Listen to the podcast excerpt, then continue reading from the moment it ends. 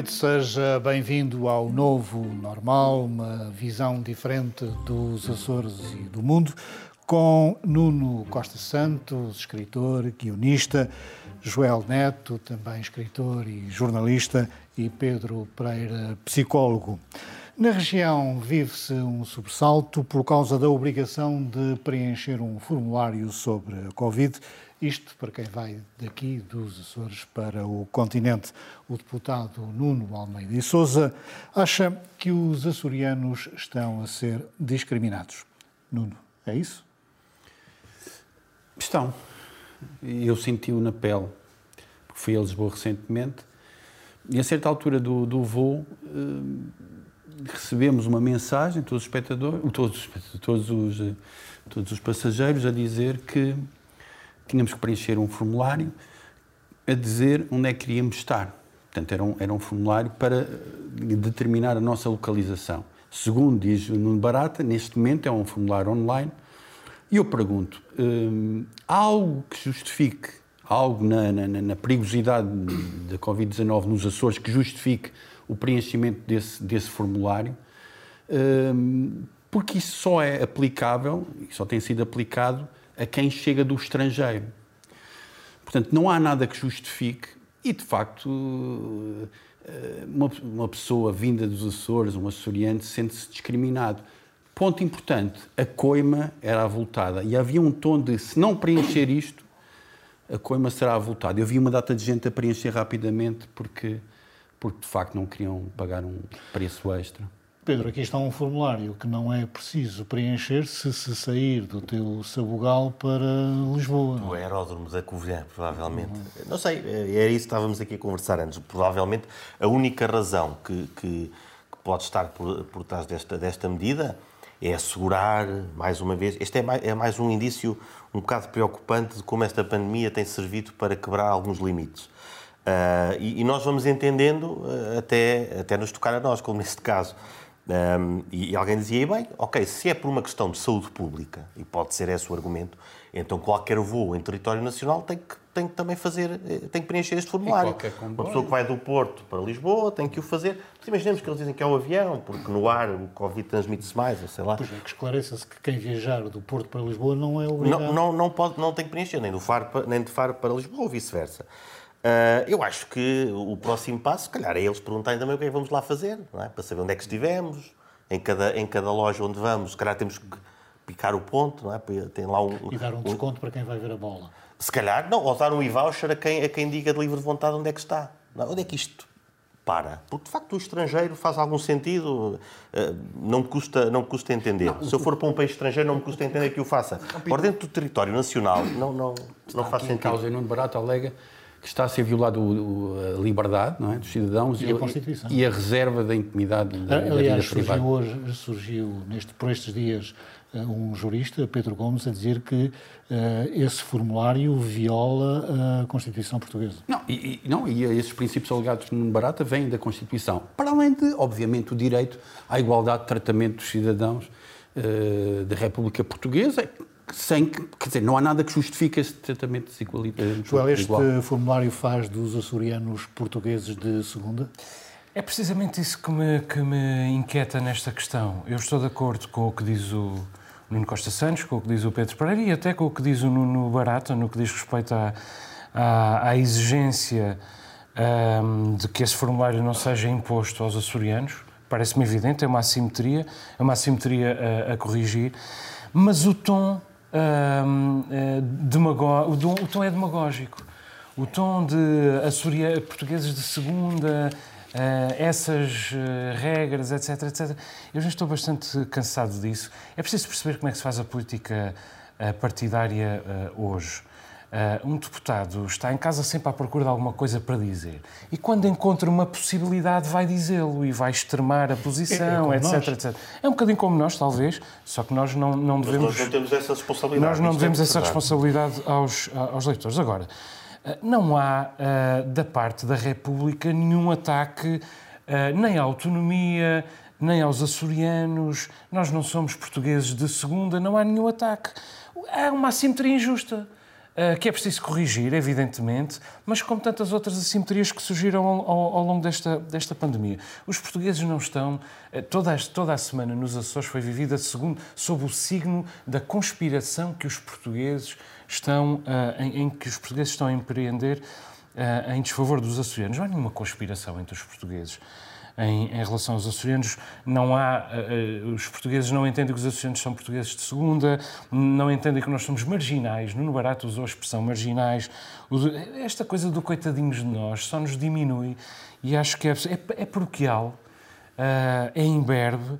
Uh, está mal, corrija-se, exija-se que se corrija, mas ver nisso um ataque é, é uma tontice, para mais com, com uh, todas as assimetrias que foram criadas em vários pontos do país ao longo de, destes dois anos de pandemia. E ele perdeu até uma oportunidade de fazer um bom, um bom serviço à, região e até ao país, porque é tal coisa. Isto é mais uma.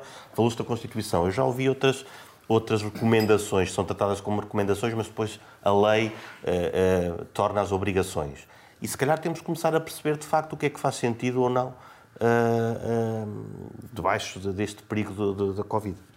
Ora, por uh, falar em confrontos entre os Açores e Lisboa, há uma guerra aberta por causa da política espacial.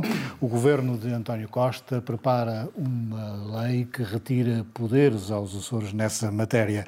O ministro da Ciência diz que só fez isso porque dois governos dos Açores foram incompetentes.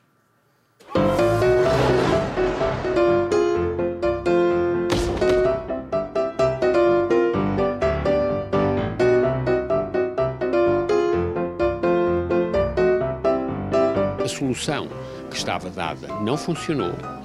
Um, houve incompetência local.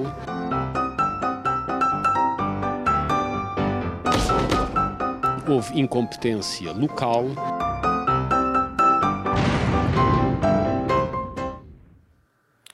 Bom, a lançar foguetões não sei, mas a lançar roqueiras no Santo Cristo e nas touradas da Terceira são muito bons, não é? Sim. Uh, epá, é verdade. Nunca se riu tanto. É verdade. É verdade.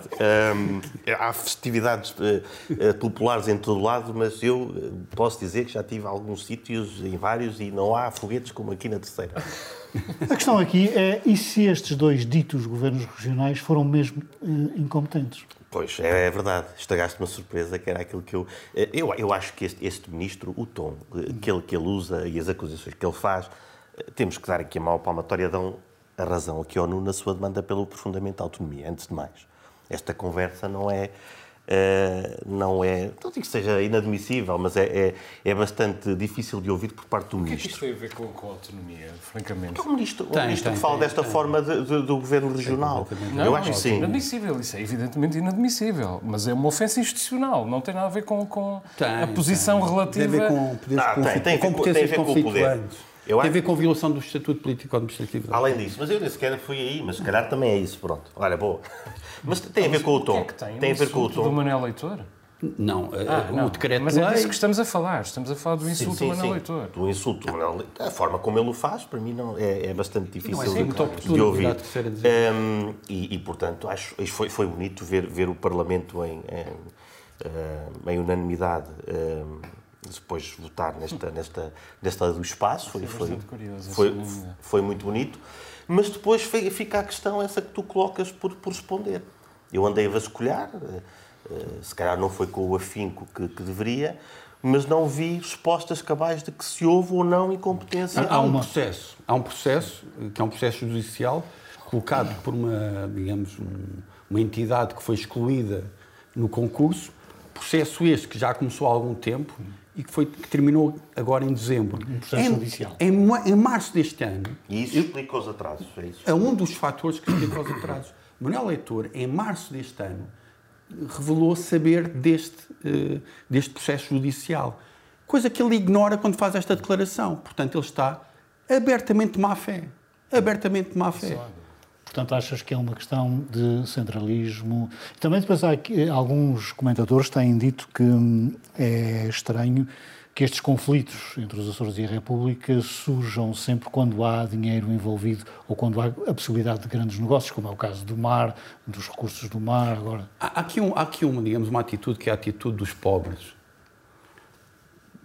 que é a atitude dos pobres um bocadinho deslumbrados, que é agora há o plano de recuperação e resiliência, agora há um programa europeu, bora fazer isto rapidamente, temos seis meses para, para fazer isto, e, e é esse o tom e o argumento que ele utiliza para avançar coisa que, que, na qual tem razão. Não pode é dizer a barbaridade que disse. Ou pode dizer, mas é, é digamos, é, é, censurado por toda a gente. O Bolieiro disse que eh, agora que o processo judicial está resolvido, é para avançar.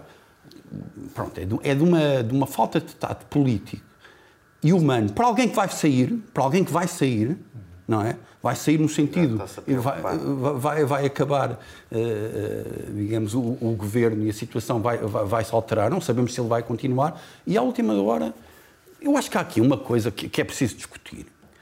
Não há uma animosidade de Portugal em relação à autonomia, há uma ignorância, uma ignorância que como temos visto. André Ventura, no outro dia, teve aquela, eh, aquela atitude uh, julgando que, que, que os, os partidos regionais eh, as dimensões regionais, as modalidades regionais dos partidos iriam obedecer a, à, digamos, à diretriz nacional. Mas depois enfrentou o colosso José Pacheco. Não, aqui, aqui há, há pura ignorância. Eu também, como vivi em Lisboa, vivi, quer dizer, percebi que não há complô nenhum. Há a ideia de que isto é tudo nosso e que não há estatuto político administrativo. Acima de tudo, também é preciso entender que o ministro tem realmente falta de cultura política, porque toda a gente sabe e o Presidente Marcelo tem assinado, quando há recados para dar, manda-se as bujardas por fontes seguras para os jornais. pronunciar-me sobre, sobre este tema. É, é quando ouço falar neste novo regime jurídico das, das atividades aeroespaciais, só me lembro daquele projeto megalómano que o, que o governo Durão Barroso uh, planeou para Santa Maria. Ainda hoje estamos à espera da pista de aterragens uh, de foguetões prometida pela, pela Ministra Graça Carvalho. E isso vai ao encontro daquilo que o Nuno está a dizer. Mas vamos a ver. O Ministro Manuel Leitor é evidentemente um desbocado. Quanto a isso não há dúvida nenhuma. Ele já o provou várias vezes e é um centralista. Provavelmente. Não me custa nada admitir isso. Neste caso, claramente desrespeitou as instituições dos Açores. Isso não, não, não está em causa. E, além disso, ignorou um facto, ignorou dois factos. Ignorou uh, o processo judicial em curso e ignorou, inclusive, o facto de termos tido dois governos neste, neste período e um deles uh, acabado de substituir um ciclo de governação de 24 anos. O que acontece? É evidente não, não, ele disse que dois governos foram incompetentes. Sim, mas também. Uh, mas ignorou o facto de, de, nenhum ter podido estruturar este processo como deve Omitindo o processo judicial. Não podia, não, podia, não podia ter falado como falou, é uma linguagem absolutamente intolerável. Mas? Mesmo, mesmo que tenha havido ali a falta de, de, de resposta uh, de capacidade de resposta da parte dos Açores, que nós não, nós não sabemos. De facto, houve aqui aquilo a que ele chama eh, incompetência, que será falta de capacidade de resposta. Também não sei como é que são os nossos físicos nucleares e os nossos engenheiros aeroespaciais. Não sei o que é que nós temos nesse, nesse domínio. Agora, e além disso, Lisboa é evidentemente uma cidade centralista. Quanto a isso, não, não está em causa. É centralista em relação ao Porto, em relação ao Algarve. Lisboa é, é centralista em relação à Bobadela e a Algés. Houve uma, ministra, fica ali à volta. houve uma ministra que disse exatamente isso para do Lisboa, governo a que pertence. Muito bem, exatamente. A ministra Por uma da, razão da coesão territorial. Para um Lisboeta, em Lisboa, para Lisboa, o país é, começa no Parque do Monsanto e acaba na Expo 98. E, portanto, isso é, isso, tudo isso é evidente. Mas, neste caso em concreto, estamos a falar de um homem.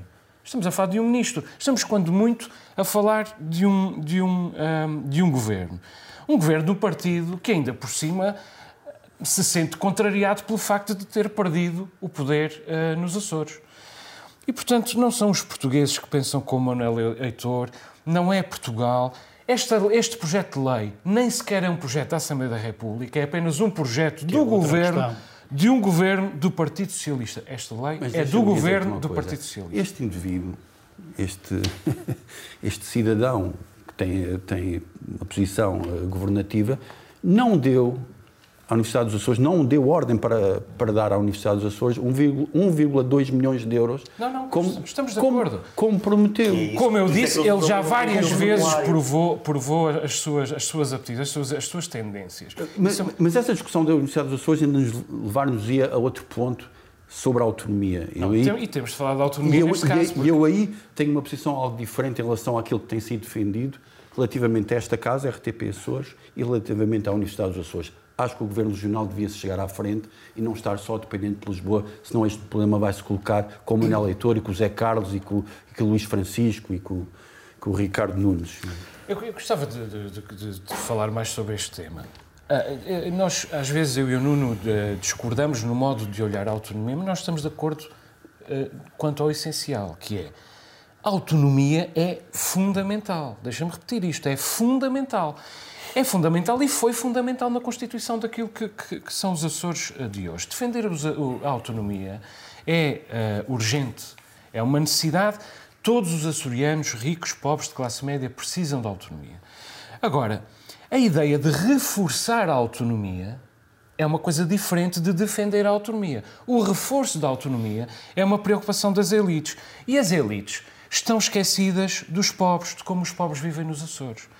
Repara bem, é uma ideia que, do meu ponto de vista, é legítima, mas é legítima, é legítima a médio e longo prazo. Porque muito antes disso tem de vir a melhoria das condições de vida dos açorianos. Eu já falei muitas vezes aqui nos índices de desenvolvimento eh, humano, mas não só humano, também social e também económico dos Açores. Mas não E- se pode depois é depender, pelos vistos, não se pode depois depender de ministros que têm esta sensibilidade. Sim, e eu já sei que as pessoas. Exatamente, mas tudo é bem, essa. mas isto já, já, já isolei a questão do ministro. Agora estamos a falar da autonomia. Eu já sei que ninguém quer ouvir dos números da violência doméstica nos Açores. Ninguém é quer. relembrar, Temos, temos todos vergonha. Temos todos vergonha. Não falemos então nem, nem na violência doméstica, nem no, no- no abuso sexual, nem na gravidez precoce. Falemos, Não falemos sequer na educação, em que lideramos todas as taxas de abandono escolar, insucesso escolar, etc, etc. E de analfabetismo. Deixa-me dizer isto. Os Açores têm o dobro, o dobro da pobreza nacional. O dobro. Uma região que tem o dobro da pobreza nacional não é mais pobre do que o resto do país. É muito mais pobre do que o país. E eu nunca ouço... a culpa é da autonomia. E eu nunca... Não, não, não, não, não. Eu não estou a dizer que a Pois, culpa é da é- autonomia. isso o que é- eu quero dizer é que eu nunca ouço... Houve unanimidade no Parlamento em torno da defesa da autonomia. Mas eu nunca ouço veemência, nunca ouço um discurso inflamado de um político dos Açores em torno da palavra pobreza. Nunca ouço nenhuma unanimidade no Parlamento dos Açores Mas felizmente já se começa relação a falar disso. à- Uh, palavra e a questão é, afinal, o que é que vos divide nesta matéria, ou seja, o que é que divide a ti e ao Joel, nesta uh, matéria do aprofundamento da autonomia? Eu acho que, que, que o regime autonómico chegou a um impasse. Eh, e acho que esta conversa, eh, às vezes legítima, de, indignada de autonomia, não estamos a ferir a autonomia, eh, só tem efeito interno. E no outro dia, Armando Mendes, num debate, disse algo que eu achei muito importante, que foi, eh, tem que haver uma, digamos, uma coligação informal dos partidos eh, e dos representantes dos partidos em Lisboa para, digamos, sensibilizar para as questões autonómicas. A, no- a minha diferença em relação ao Joel é que eu acho que os índices de desenvolvimento não se devem à autonomia. Não, não, não. Essa não é uma diferença entre nós. Eu não digo que se devem à autonomia. Temos a forma como foi. Eu digo é que a autonomia é um processo que ainda não está concretizado no, no- no ponto em que está. Mas uma- O grau de autonomia que nós temos não nos impede de resolver o problema da a vida nossa das diferença, pessoas. A nossa diferença é que eu sou pelo- pela solução federal, que é uma solução da qual não se tem falado. Mas vai resolver a vida das pessoas. Não é resolver. Eu estou mas- preocupado mas, com a vai vida das respon- Mas vai pessoas. responsabilizar mais os políticos da região relativamente Mas e vão ter outras competências. Tem que haver uma ideia a priori. que nos anos 90 Diz-me houve, em que medida. houve- nos anos 90 houve duas pessoas altamente responsáveis e respeitáveis, Genes e Reis Leite, que defendiam, falavam abertamente sobre a, sobre a solução federal. Eu conheço a defesa e, e- e não, não questiono. Eu gostava que houvesse pergunta- alguém da ciência política e do direito constitucional que nos explicasse quais seriam os benefícios da, do federalismo. Mas eu Nessa eu- eu- altura, eu não Nuno, há uma discussão, aliás, está publicada entre uh, Reis Leite e Álvaro Monjardim. Reis Leite defendia a solução eh, federal, o aprofundamento da autonomia. Álvaro Monjardim colocava a questão mais no e dinheiro para sustentar isso. Isso vale para tudo. Isso vale para tudo. Uh, quer dizer, não é por causa de falta de dinheiro que há, que há, que há federações no mundo, não é? Uh, têm sítios bastante, bastante pobres. Mas as que funcionam melhor têm mais dinheiro. Não, não, não eu, gostava, eu, gostava, de dizer Mas também se dizia que a autonomia também não tinha sustentabilidade, enfim. Aquilo, se calhar antes da independência da Irlanda também dizia eu, que a Irlanda não se ia aguentar. Que, eu penso que aquilo que o Nuno disse sobre o que nos divide nesta matéria, eu não me revejo na, na, na, na distinção dele. Aquilo que, do meu ponto de vista, que me divide, que, eh, que me separa do Nuno na, na visão da, da, autonomia, é do aprofundamento da autonomia. Quanto à autonomia, nós estamos de acordo. É fundamental. Sem autonomia, os Açores estavam lá atrás em 1976. Mas, Quanto a isso, não há mas dúvida. Mas haver esta possibilidade de haver um ministro o que eu quero, quer mudar não, mas as regras relativamente Deixas-me explicar agora o que é que, o que, é que eu entendo. Mas, mas vamos... Eu entendo que um dia vamos ter de aprofundar a autonomia, dar o passo seguinte mas esta, nós ainda não levamos esta autonomia até onde ela pode ir. E até, até onde é que ela tem de ir, muito antes de se falar no aprofundamento da autonomia ela tem de ir até à melhoria das condições de vida das pessoas. Neste momento, discutir o aprofundamento da autonomia é como discutir a, a perpetuação no poder de um partido que está lá há 20 anos que já tem como única preocupação Ferreira Leite, a sua própria... Manela Ferreira Leite, parafraseando Manela Ferreira Leite, eu sugiro que se suspenda a autonomia durante um, um ano para ver o que é que. Talvez precise mais uns anos oh, para se ver. Eu não quero.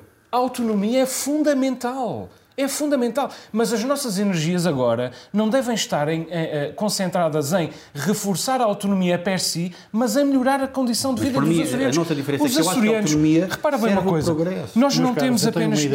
nós não é... temos apenas uh, o, dobro, o dobro da pobreza nacional. Nós lideramos no, na exclusão uh, social nacional e nós lideramos na disparidade de distribuição da riqueza nacional. Nós, nós não temos uh, saída. Nós, os Açores, quem nasce neste momento no bairro social dos Açores não tira o pé da lama, não ultrapassa a condição de vida dos seus pais. E isto é que deve preocupar-nos. Eu não vejo ninguém a falar inflamadamente sobre isso. Quem é que fala sobre isto? Quem é que não... Há unanimidade em alguma proposta? Olha, Houve unanimidade na Assembleia Regional em torno da, do aprofundamento da autonomia. Mas, não, então, não foi do aprofundamento da autonomia, foi do facto desta autonomia estar a ser violada. Mas vamos suspender esta discussão e vamos avançar uh, no nosso debate. Gouveia e Melo, que é o senhor conhecido por ter liderado o processo de vacinação em Portugal, não descarta a possibilidade de se candidatar à presidência da República. Teria hipóteses, não é? Sim, desde, desde o início que, que, se criou aqui um sururu com, com, este, com este militar. Falámos aqui até do, do fetiche das fardas, que acho que nenhum nenhum de nós estava uh, especialmente uh, enamorado do senhor. Uh, mas depois ele, ele, fez um bom trabalho, parece que diminuiu lá o, o, tráfico de víveres no seu submarino, liderou um bom processo de, de vacinação, as pessoas gostam dele e, e, e, aqueles que. É verdade que ele, ele primeiro já disse que uma coisa, primeiro disse que não, que nunca na vida seria político, que, que a personalidade dele não se coaduna com isso. Um, no entanto, um, ele agora já, já pôs essa hipótese e, e no fundo, é, é a, representatividade através do Presidente da República é isto mesmo, é qualquer pessoa poder chegar lá. Agora, isto é, é utópico, qualquer pessoa. Uma pessoa como este, que fez este serviço, uh, que fez este serviço ao, ao, ao país, que, que, no fundo também estava nas suas funções. Vai-me lembrar o Fernando Nobre, também quando se candidatou à presidência da República. Foi um, foi um flop, foi um flop. Mas eu acho que, aqui, acho que aqui há muitas pessoas que lembram do, do ou. Ou seja, a, a, digamos, a, é a, competência... A competência mais lembrar o Fernando Nobre. É, é? A competência na task force okay. da, da, vacinação não quer dizer que ele tenha qualquer tipo de, de competência... Mas, mas falando de Ramalhiano, só eh, gostava de dizer isto, que, que ele deu agora mais uma prova de, de grande dignidade quando saiu da Comissão de, de de, de, das comemorações do 25 de Abril.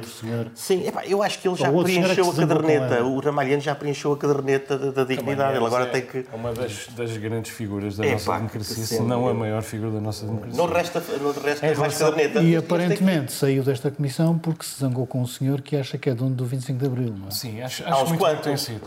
E acho que a Comissão do 25 de Abril e as celebrações do 25 de Abril, de Abril perdem-se sem o nome de Ramalhianos. Em relação ao Gouveia e Melo, mas, mas ele é candidato aos Ele domingos. tem a caderneta da, da dignidade, o Ramalhianos, o Gouveia Mel, ele nem uma página tem, com dois autocolantecinhos, pronto. Aos domingos o, o, o Gouveia Melo é, é candidato. Às quartas-feiras, uh, nem pensar. Ele já aprendeu a primeira coisa para ser um político, é ser um troca-tintas. Agora, é evidente que ele quer ser candidato. Porque ele vai a todas. Ele esteve na Web Summit, ele esteve nos Globos de Ouro, ele esteve no aniversário do Diário de Notícias. Nada vai hoje para a noiva. No, no convívio de Natal do Centro, centro de Dia de Fornos de Algodos e na Black Friday do Pingo Doce. Ele vai a Já todo. lá. É. Não, ele, ele é a superestrela da Covid-19. Vários países têm, têm a, a sua superestrela, está deslumbrado e, e- e julga que pode chegar a Presidente da República. Não pode, porque o sistema não deixa. E ainda bem, porque nós já tivemos uma série de Dons Sebastiões, Dons Sebastiões, penso que é assim um plural, dos quais o último foi, como disse o Nuno, o Fernando Nobre, que é um benemérito com uma obra extraordinária. É, ah, foi um político egocêntrico e bastante fanfarrão. E é um médico que curou a Covid-19 com hidroxicloroquina. Tendo e, portanto, um passado muito interessante como, como membro da AMI. não, não é? como fundador Exato, da sim, AMI, sim, sim. É, é o que eu digo. Enquanto, enquanto benemérito, tem um trabalho absolutamente admirável. Daqui a dois anos, ninguém se vai lembrar de, Go- de Gouveia Melo, porque ele se submeteu ao ridículo a que se está a submeter. Se ele soubesse retirar-se de cena, protegia a sua própria prosperidade. Depois há uma outra questão que é, em regra, só temos um militar como Presidente da República quando a sociedade está numa situação de instabilidade. Não é bem o caso. Mas Gouveia Melo não é um militar. Gouveia Melo é um homem que tratou da vacinação. É assim que os portugueses E o do, e veem. do tráfico de víveres, E do- do submarino. Bem, é uma coisa importante no exército. No exército, não os posso dizer. Ó Pedro, se o senhor Maria. fosse Presidente da República, seria Presidente da República de um cidadão que acaba de se juntar a nós, que é o senhor Abramovich, que agora também é português. Sentes-te confortável ao lado deste cidadão? Sim, sinto-me confortável e espero que ele pague impostos eh, cá. Acho que ele já fez aí umas. eh, já, deu aí, já fez umas doações e tudo. Eh, ele aproveitou uma lei justíssima de, que, entretanto, foi revogada de reparação para com os judeus eh, sefarditas que foram expulsos no, reinado do Manuel I. Eh, a lei foi revogada eh, porque houve, houve um discurso eh, um pouco, um cheiro em enxofre na Assembleia contra, quem ninguém se insurgiu. Eh, e, e- e agora, claro, eh, fala-se de Abramovich como, como, e aproveita-se para viver este discurso que às vezes, eh, quando, quando aparece a palavra judeu, infelizmente desde sempre tem, tem havido. Esclareça-se que Abramovich é, é o dono do Chelsea, é um oligarca russo. Tem quantos? 12 milhões. Só 12 milhões? Dá 12 mil milhões, desculpa. 12 mil milhões tenho eu. fazer as 12 mil milhões tenho eu. Se o trouxéssemos 12, 12 milhões, estás quase a chegar lá? Estás à espera da pandemia de Natal. 12 mil milhões, são para aí 12 vezes o orçamento, os nossos orçamentos, se o trouxéssemos para cá, tínhamos o problema Podíamos convencê-lo. do, do federalismo resolvido. Não, e, e já se descobriu que há poucos imigrantes, há pouca gente de fora de, eh, da nacionalidade portuguesa eh, nos Açores. Isso vamos falar mais, mais tarde. Eh, Não, eu, percebo este, este, este argumento, mas eu fui à, à, digamos, à página para, para, para saber como é que se podia obter a nacionalidade, então vi eh, possibilidades como eh, vive em Portugal, é casado ou vive em união de facto com português, foi adotado por portugueses, eh, um dos seus avós ou avós é, é português, já foi português e perdeu a nacionalidade, foi, for descendente de judeus se- sefaditas portugueses e também for milionário. Eh, Também eh, é uma nova uma modalidade que eu encontrei aqui. Mas o- Isto é uma espécie foi abrangida por esta eu, eu concordo contigo, mas isto parece-me ao mesmo tempo um visto gold eh, Pois da é religião e da, e da nacionalidade. Neste caso não não é? é bem, não é. Portanto, isto encaixa nos vistos gold. Eu não vou falar dos, dos judeus sefarditas, porque eu tenho muito medo do, do Pedro. E depois Mas até também- porque alguns, Depois também foram teríamos de expulsos- falar dos, dos mouros que nós escorraçamos Também, no, no também, século- também foram, no também foram nesta altura, sim. E dos reatores. Quanto ao Abramovich, para, pa- para países onde, onde foram acolhidos. é? Há uma diferença. quanto a, a, a Roman Abramovich, isso é verdade. Ah, é- Portugal parece-me o país certo. É, é o sítio onde os corruptos ficam em liberdade ou vão viver para hotéis 5 estrelas e é um, um sítio onde o futebol é um belo setor para subornos e negociatas. Ah, ele podia começar pelo Benfica. con- contratava um ponta de lança e, e até, certo, e pá. até os titulares dos órgãos de Estado provavelmente andariam com ele ao colo. Talvez até António Costa ah, fizesse parte da, da Comissão de Honra dele, como fez da Comissão de Honra de Luís Filipe Vieira. Os impostos, claro, há de pagar num país fiscal, porque acho que os países fiscais dão, dão bons descontos, não é? Eu, eu- eu não vou pelo Benfica, mas hum, eu, eu queria acrescentar, como te avisei, que estava, isto é um tema. isto- é- a revogação desta lei foi algo que não deu brado. Ninguém falou sobre isto. uma lei de reparação justíssima. Ninguém põe em causa a, a lei da nacionalidade para. Eu não ponho para, para filhos de imigrantes que nasçam nascem em Portugal, uh, ninguém põe nada disso em causa. Uma lei foi revogada e ninguém falou sobre isso. Uh, não, não, podemos esquecer que foram os pais de Espinosa que foram para a Holanda. Se calhar bem, porque eles, eles tinham ficado cá, provavelmente Espinosa não tinha tido tempo eh, para fazer aquilo que fez, e os avós de Velázquez também, que também, uh, também tiveram aqui para, para, para Sevilha. Houve, houve, uma perda enorme para o país na altura, e agora era uma, era uma forma de haver aqui uma, uma ressarcir, não só quem, as famílias, mas também o próprio, o próprio país. Uh, e este discurso antissemita, que por vezes uh, se normaliza na, na, na, nos jornais, Uh, tem, tem que ser chamado a atenção. Não. Sim, porque começa, começas a falar do Abramovich, há o judeu, o, quando a lei foi revogada, houve um deputado que falou que a lei da nacionalidade se tinha transformado num negócio. Uh, pronto, dando a entender aquele discurso de sempre em relação aos judeus. O médico que em 1506 visita Portugal diz ah, eles são muito ricos e, são, e, e, e têm muito dinheiro e são muito insolentes para com o poder. Bem, há, aqui um, há aqui um discurso que continua enraizado com a desculpa de Israel uh, e, e, pronto, e eu acho que é tempo de, de, disto mudar. Bom, entretanto, o Parlamento Europeu diz que não é possível tolerar mais as provocações do Sr. Putin relativamente à Ucrânia. Isto é retórica? Uh, não, eu acho, acho que foi interessante, inclusive, serem, serem deputados portugueses a verbalizar essas, essa declaração, essas declarações em nome dos, dos, principais, eh, dos principais grupos uh, parlamentares. Uh, Paulo Rangel uh, proclamou a necessidade de deter Putin.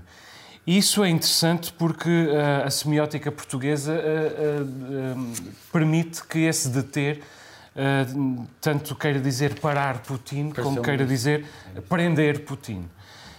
Um, de resto, é, é, a reação mais musculada de sempre da União Europeia este, aos desmandos de Putin e é a, a, a voz a, mais importante que se ergue contra o problema que Putin está a criar na, na Ucrânia. Eu não tenho a certeza de que Putin alguma vez tenha tido intenções de voltar a invadir a Ucrânia. Creio que a intenção é, sobretudo, criar pressão para evitar o alargamento da NATO uh, uh, ao, ao uh, Oriente, mas agora ele já sabe, fica a saber, que se realmente cair nessa tentação, Uh, vai detonar um grave conflito internacional. E leva que, inclusive... o Rangel. Eu pensei que dizer, ele tem pela frente para o Rangel. Mas Nuno, tu achas que o Putin ficou preocupado, deixou de... Não sei se o senhor bebe vodka, mas naturalmente. E o Paulo Rangel não apareceu na televisão, não tem mas o Paulo Rangel disse que eu vou chamar o Rui Rio, que dá aqui, mete isto tudo na ordem. Eu, eu, eu fiquei, fiquei contente porque ver mais portugueses a, a falar contra Putin assim durmo mais descansado. Agora, eu, quando falávamos dele não faz aqui... sentido a União Europeia impor sanções na mesma e, e acentuar ah, sanções. Sim, essas sanções são sanções, à Rússia. Sanções à, à Rússia. Estados Unidos. ainda que não haja invasão. Uh, Putin está completamente em, em, em, roda livre. Aliás, ele está, passa o tempo neste momento fechado num bunker, rodeado dos seus conselheiros uh, oligarcas. Pela história se percebe que isso dá bom resultado, não é? Eu não Quando sei. eles fecham nos bunkers... Mas eu achei interessante a questão das sanções uh, da União Europeia iriam atingir a oligarquia e as famílias da oligarquia. Uh, de certa forma, há aqui um, digamos, uma revolução russa ao contrário, não é? Oh Pedro, tu, tu que És um, um gajo gosta do Putin. Exatamente. Também há, há, alguma necessidade da NATO se encostar mesmo ali à, à fronteira da Rússia? Uh, bom, a União Soviética perdeu. Não é? E a NATO uh, não tem para onde se estender. A, a Ucrânia que pediu. Pensei que Aliás, não tem mais nada que fazer. Uh, e, e, por um lado, até é um, é um pouco. O objetivo aqui era todos os países do mundo serem da NATO. Pronto, acabou está feito. Quer dizer, não, não seria bem assim, vemos pelo caso da Turquia. Mas o, o, o que aconteceu aqui, aquilo que o Joel diz, é, é, é muito importante de, de deter, de, de, o Putin queria deter o alargamento da NATO. Exato, a Ucrânia pediu, por causa desta intervenção, com caráter, agora em 2000 2019, 2020, com caráter de urgência a integração na NATO. O Putin está a perder, conseguiu a Crimeia. Os ucranianos que nunca acharam, não, não, não acreditavam, desde os mais conservadores aos mais aos mais progressistas que a Rússia fizesse, fizesse isso. E viam como aliados, como, ali um contrabalanço entre a NATO. Neste momento, a maior parte dos ucranianos vê os russos como inimigos. Portanto, nesse aspecto, foi muito mal jogado. O que é que Abramovich pensará disso? Ele é amigo do Putin, não é? E isto para o Oliver Stone, que fez aquele, aquelas entrevistas em que, que bajulou o Putin e o tratou como um gênio, eu gostava de saber o que é que ele teria a dizer em relação a isto que está a desenrolar. É o que, é o que Joel diz, está em roda livre. És um grande mestre. está em roda livre. Muito bem. Ídolo aqui no Novo Normal é Kim Jong-un, o venerável ditador da Coreia do Norte. É que quanto mais o senhor bate no povo, mais o povo gosta dele. Pelo menos a acreditar na televisão lá do sítio. For North Korean television viewers, there was little doubt of these soldiers' excitement for their mission and enthusiasm for their leader Kim Jong-un. The newsreader says, We admire the great leader who shows so much love to us and the officers and soldiers who are stationed at our border. Soldados que entram mar adentro para eh, saudar o seu líder. Pedro, o senhor acaba de tomar uma medida de exceção, que é proibido rir na Coreia do Norte. Eh, Compensar. Neste programa, neste programa hoje, neste programa hoje estaríamos, estaríamos tramados, não é? Eu- eu- Eles lá também têm pouca. É, o senhor diz que é, é, determinou que é proibido É rir, proibido rir. em homenagem ao pai dele. Sim, eu- Durante 11 dias, não é? 11 dias, é, e por Passaram aí. 10 anos sobre a morte. Não, é que é engraçado, esta medida dá vontade de rir. não Dá é? vontade de rir. Não, eles têm é pouca vontade de rir porque têm fome. não é? E depois ainda há outra coisa, há aqui uma dificuldade para aplicar esta, esta lei. Porque não, não consta que por lá haja bons sistemas de calafetagem e bom aquecimento nas casas. Portanto, a malta deve ter muito frio nesta altura e eles andam a andar com os dentes assim. E depois, co- como é que é? Eu o King, eu matava todos. Por via das dúvidas, matava quem estivesse a rir, qualquer pessoa que tivesse os dentes à mostra, e aí, eh, se calhar, melhorava o problema da, o problema da fome. Ou morrer a rir, como no sketch do Monty. Python. Morrer a rir. Não, mas isso faz-me lembrar o nome da Rosa do, do Humberto Eco, eh, que eu não, vi, não li o livro, não vou fingir que li o livro, mas vi o filme, eh, que é excelente, não é? Eu também só ouvi o filme, mas diz que o livro é melhor. Diz que sim.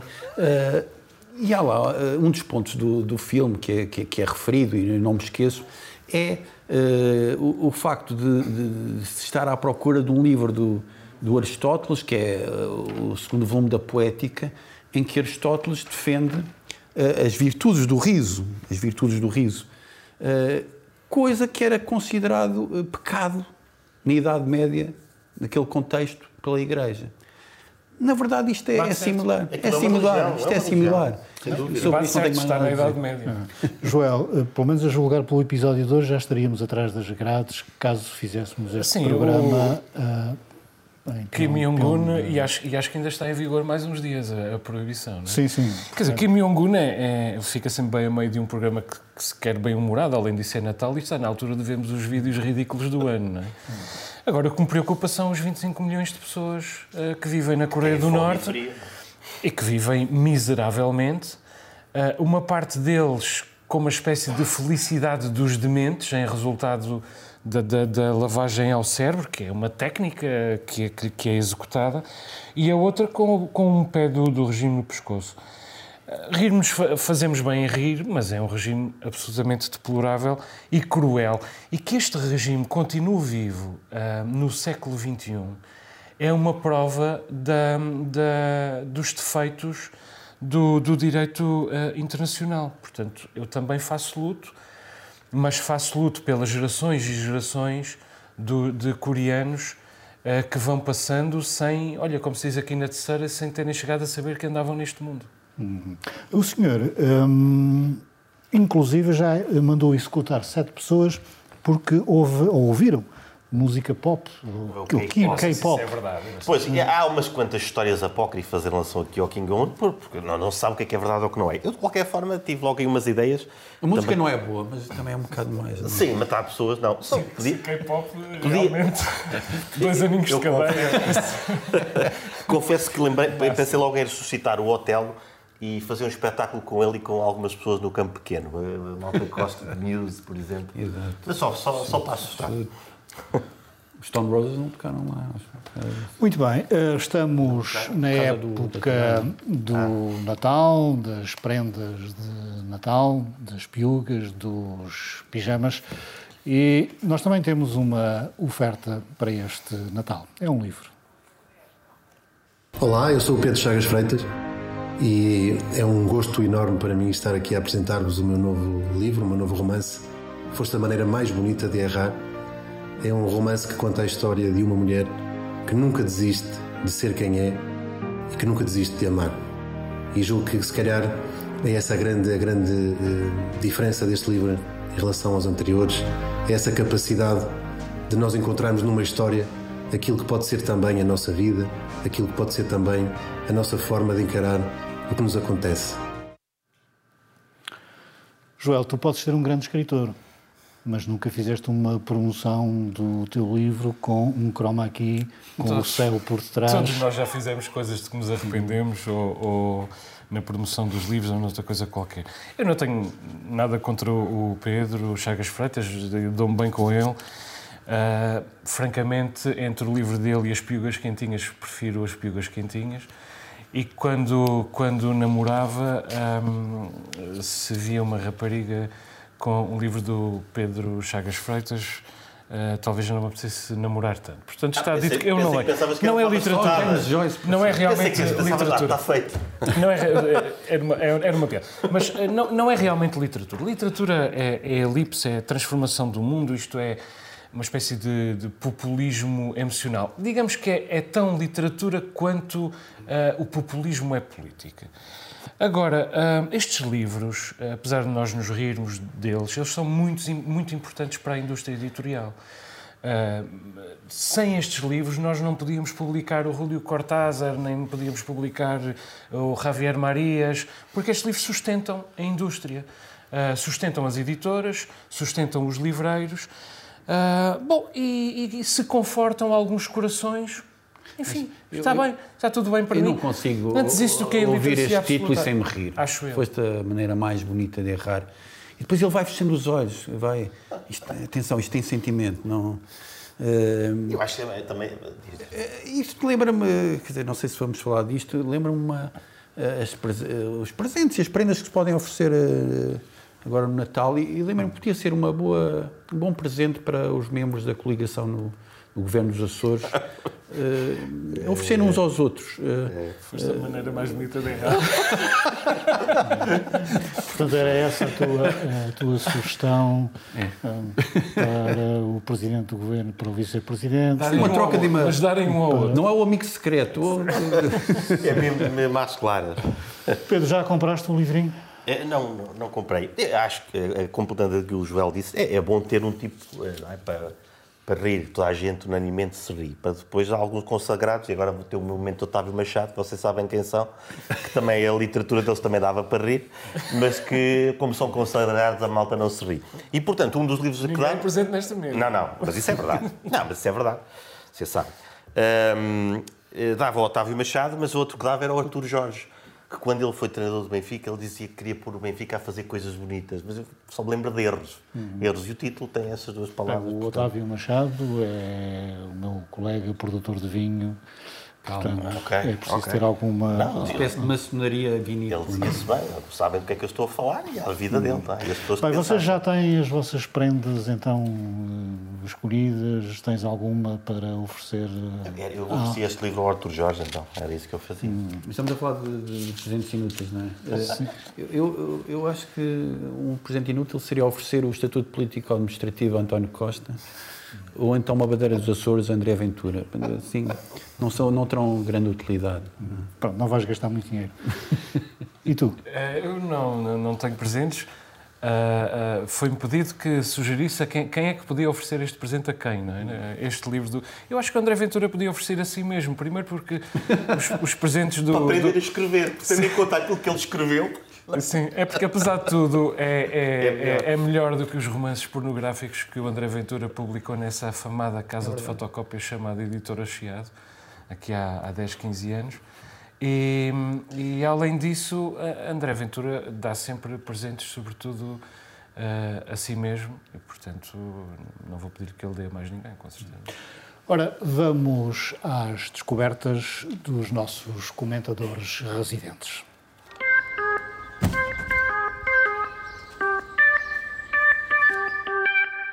Joel, a tua descoberta tem a ver com uma ópera. Sim, ópera do, do Boas Festas, Senhor Natal, é assim que se chama, uma ópera do Antero Ávila com libreto do Alamo Oliveira. Estreou no Teatro Angrense no, no fim de semana passado. Eu não sou crítico de ópera, mas uh, gostei de assistir. Tem magníficas melodias, tem uma bela orquestração, algumas vozes muito boas. Chega a ter mais de 50 pessoas em palco, o que é, o que é uma coisa bastante interessante. É uma fusão muito inspiradora entre o trabalho de amadores e profissionais e depois os solistas são formidáveis, são uh, solistas profissionais, o José Corvelo, a Helena Castro Ferreira, o Miguel Maduro Dias, o, o Mário Silva. É uma história sobre migrações e é uma história sobre pobreza, que é um tema uh, que me é caro. Uh, o Natal para um ateu como eu é sobretudo compaixão. E, e a pobreza e, a, e as migrações regional e internacionalmente, uh, são uh, os grandes temas em que devemos exercer compaixão. Devo dizer que o Teatro Angrense estava cheio, salvo as três filas da frente que tinham sido guardadas para as entidades e que estavam vazias. Migraram. Muito bem. O Nuno não desarma na questão autonómica, não, não é? E então escolheu um livro, João Bosco Matamaral, Fotobiografia de Luís Bastos. Sim, e, e nessa fotografia uh, aparecem realmente várias conquistas autonómicas. A habitação social, os aeroportos, o do Pico, por exemplo, inaugurado a 25 de abril de 82, o aeródromo de São Jorge, de 1983, a primeira... Eu fui a essa inauguração pois. e foi terrível porque foi uma inquietação para aterrar. Ok. Uh, não és tão otimista, afinal. Primeira central, primeira central geotérmica dos Açores, Estação Terrena de Comunicações por Satélite de Angradorismo. Estiveste lá? Uh, estive. Fiz em direto. E teve quase a explodir, não? não, mas já não, já não usa. Não. Ele, desde a, chegada, desde a chegada não perdeu ainda nenhum grande acontecimento. É mais um. eu, eu, quero, eu, quero, eu, quero, eu quero eh, dizer que este é um excelente livro, que tem uma ótima documentação fotográfica e, e de, de, textos.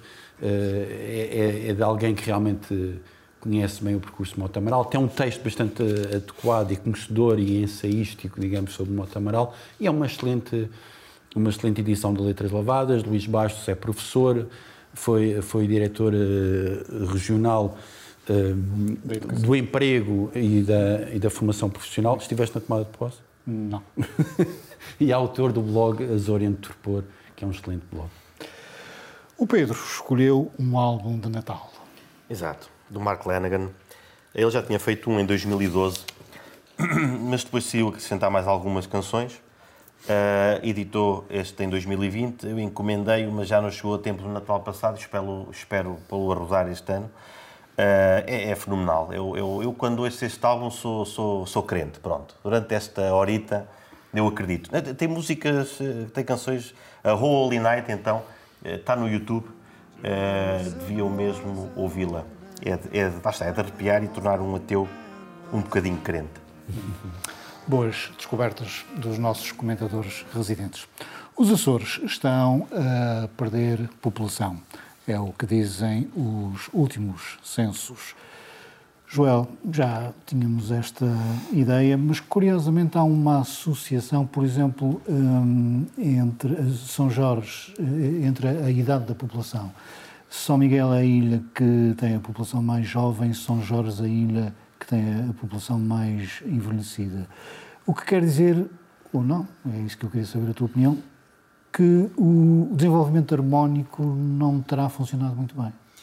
Sim, isso parece-me parece evidente. E a demografia, a demografia é provavelmente o supremo indicador da saúde de uma, de uma, de uma sociedade.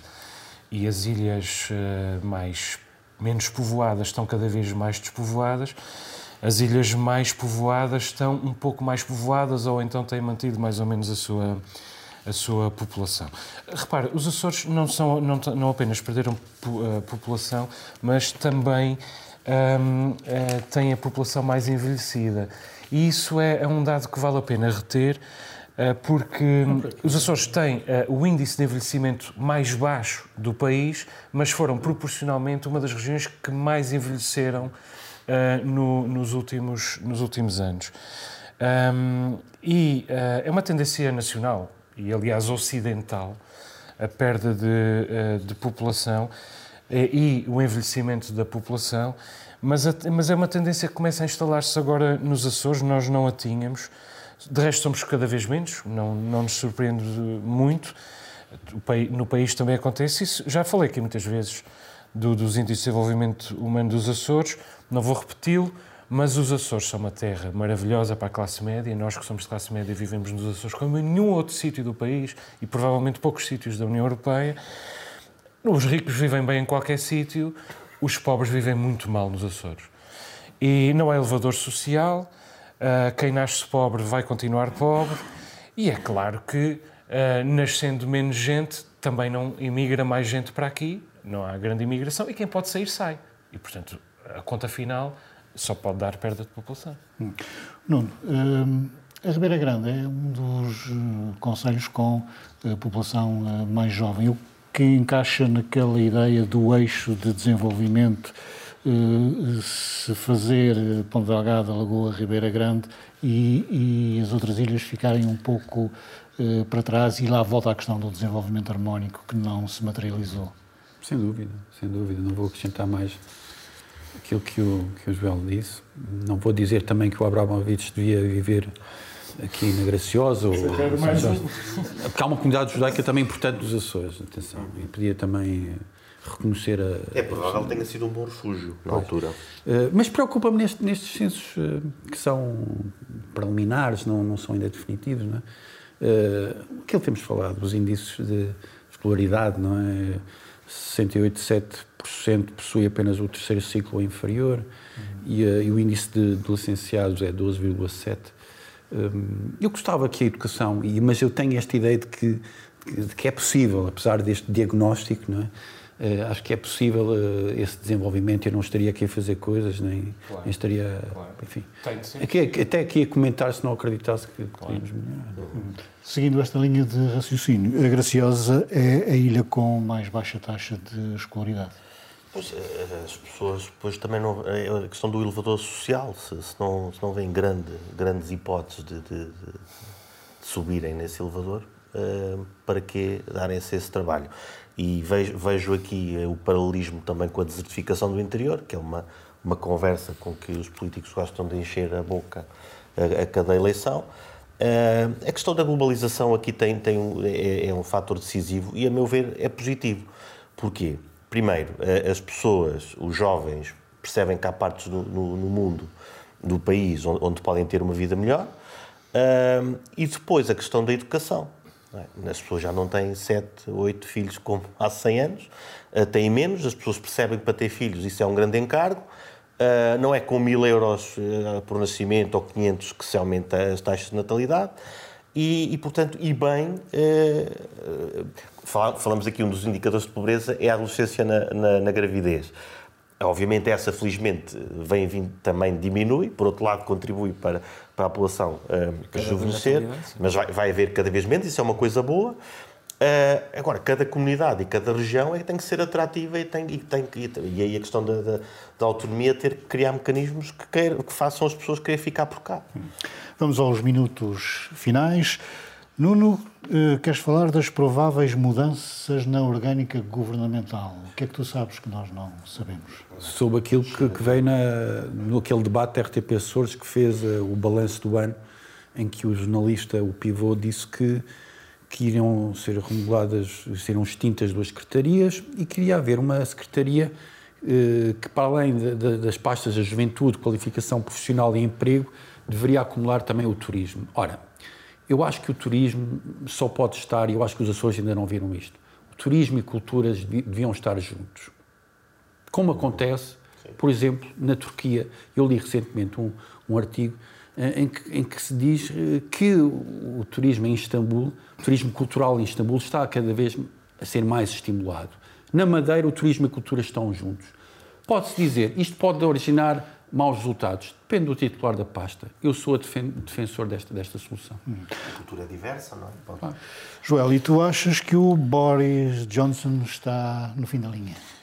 Bom, esperemos que sim. O, o mandato de Boris Johnson é desastroso desde, desde, o, desde o início começou com, com o Brexit, o Brexit sketch. que quase acabou com a União Europeia e provavelmente acabou com, com o Reino Unido, tal como conhecemos. Entretanto, agravou-se com a pandemia. O Boris Johnson falhou em tudo. Ele falhou na comunicação inicial, na reação à variante Delta, falhou na vacinação, falhou na reação à variante Omicron. Neste momento, o, o Reino Unido é o pior paradigma eh, na relação com a doença em, todo, em toda a União Europeia. Entretanto, o ideólogo Dominic Cummings andou a passear durante um confinamento. Eh, Depois, eh, aliás, antes disso, o próprio Boris Johnson foi, afinal, anfitrião de uma festa em que não houve distanciamento social e de que soube sobre agora, só sobre agora. Quer dizer, atrapalhada é tanta que o próprio. Já muitos elementos, muitos deputados eh, do, do eh, Partido Conservador a exigir a cabeça de Boris Johnson e como se isso não bastasse. Um, o, o Partido eh, Conservador acabou de perder eh, o deputado que tinha em eleições intercalares no North eh, Shropshire, que é um deputado que tinha há 200 anos, há 200 anos ininterruptos, acabou de perdê-lo. É mal demais. É muito velho o homem. espero que É, esse acento. Eh, espero que realmente estejamos a assistir ao fim deste, deste ciclo, mas que não nos esqueçamos dele, porque este é o lastro que os populistas deixam quando passam pelo poder. Pedro, a tua, o teu minuto é sobre a eleição de Gabriel Boric no Chile. Sim, eh, é, é- é uma notícia agridoce, eh, por um lado, porque não ganhou o, da extrema-direita, não, é? o candidato que era apoiado, e, e- pronto. E por todas as razões e mais algumas, acabamos por no fim perceber que, a extrema-esquerda tem só um pedacinho menos de enxofre do que a extrema-direita. Eh, mas, é, é, no, no geral, acho que é uma má notícia, apesar de tudo.